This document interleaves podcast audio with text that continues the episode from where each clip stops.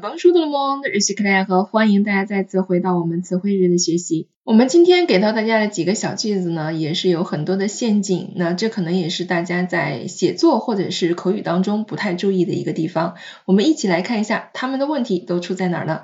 首先我们来看第一个小句子，Je veux faire partie du groupe。这个意思是说呀，我想成为这个小组的一部分，或者是这个团队的一部分、一份子啊，都是可以的。这句话如果我们是在 a l o h a 的在口语当中啊，可以说没有问题，这个句子是正确的，口语当中是听不出来的。那既然我们写出来，让你去看一看有什么问题的话，就一定要在拼写上来看看它有没有问题。首先我们需要了解一个 expression 啊，就是 faire partie，faire partie 它表示什么什么的一部分。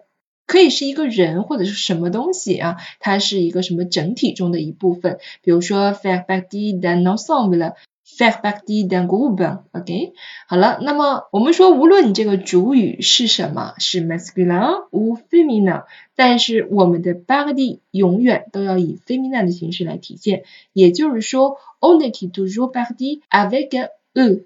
我们一定要在 backd 这个词的后面加一个 a，那你看这个 a 它本身是不发音的，所以你加不加 a 它都是读 backd 是没有问题的。因此呢，在口语当中你是听不出来它是对还是错。可是如果落在笔头上，我们一定要注意 backd 永远都要带一个 a alpha 在最后。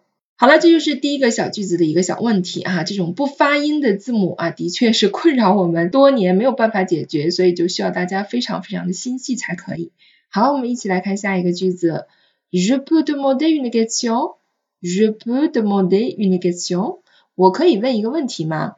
这种说法其实是很多同学都在用的。你再想一想，你在说话或者写作的时候，有没有用过 demander une question 这种表达？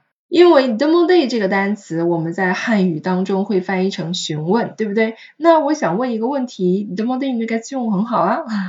可是啊 demande 和 une question 它们真的是不太搭配的。demande 一般我们会说 demande quelque chose à quelqu'un，向某人询问某事儿，它有询问一件事情这样的一个用法，或者是说 demande à quelqu'un de faire quelque chose。这个时候，它翻译成要求某人去做某事儿。比如说，Je demande à Marie de venir à l'école。我要求玛丽来学校，对吧？好了，这是关于 demande 这个动词的用法。可是，如果我们后面加 une question，它们就是不是很搭配的。那问问题，我们究竟用什么样的动词呢？我们应该用 poser。poser 是什么意思啊？poser 是提出的意思。那你看啊，poser 它汉语翻译成提出，所以你在汉语反映到法语的时候，你好像想不到 poser，你想的就是问哈，询问这个问，所以你才会用 demander，这个就是汉语中的思维。可是法语中的习惯并不是这样，我们不说 demander une question，我们说 poser une question，我能提一个问题吗？这个就是词汇在汉语当中以及法语中它使用习惯上的不同，是需要大家慢慢的来掌握的。好的，接下来我们来看第三个句子，Je vais au docteur，Je vais au docteur，就是我要去看医生，对吧？好，首先我们要知道 o a u 它是什么变来的？它叫做缩合冠词，是由介词 a 再加上 le 变来的。好，那接下来我们再了解一下 la proposition a 它的用法。这个介词 a 有什么用法？如果我们前面动词是 aller，后面 a 的话，它后面经常加的是什么呢？一定是一个地点，正常来说，对不对？表示我去去到哪里啊？加一个地方，比如说 je vais à la mairie，我去市政府；je vais à la bibliothèque，我去图书馆；à l'hôpital，去医院等等啊，都是加一个地点的。那我们再回到这个句子上来，那他说了我要去看医生，那这个医生他不是一个地点，他是一个人呐。用人的话你就不能用 are 了，对不对？那如果我就要说医生用这个人，我怎么表达去看医生呢？我们这个时候要换介词了，介词要改成什么？改成 she galligan。介词 she 后面是可以接 geligan 的，所以呢，我们可以说 je vais chez le médecin。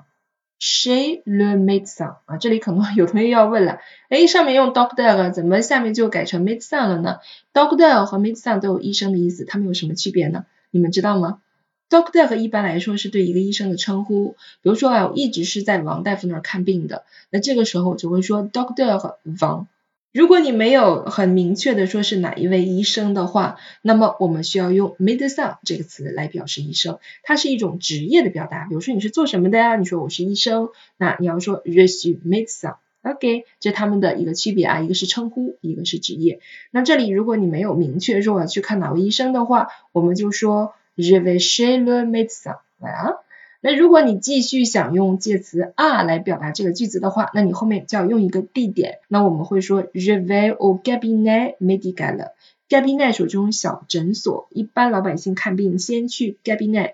然后看不了，我们再说去其他的地方，clinic 呀，或者是 o b i d a 了啊。正常来说，一般先去约 cabinet 的大夫。嗯，好的，所以我们这个地方就叫做 je vais au cabinet médical。Medical 是个形容词，表示医学的、医生的、医疗的。喂了，好了，这个就是我们以上三个小句子的一个讲解。相信通过我的讲解，你会发现，哎，确实我们在用词的时候，受我们这个中文的影响比较大。然后可能法国人看上去就是有一点词不达意，对吧？他可能也能看懂哈，但是就是不够地道、不够标准、不够正确。所以希望大家在学习法语的过程当中，一定要多做一些词汇的对比，多看一看词汇的搭配，这个是非常重要的。好了，那么我们今天的小微课呢就到这里了，非常感谢大家的收听，我们明天见，爱德吗？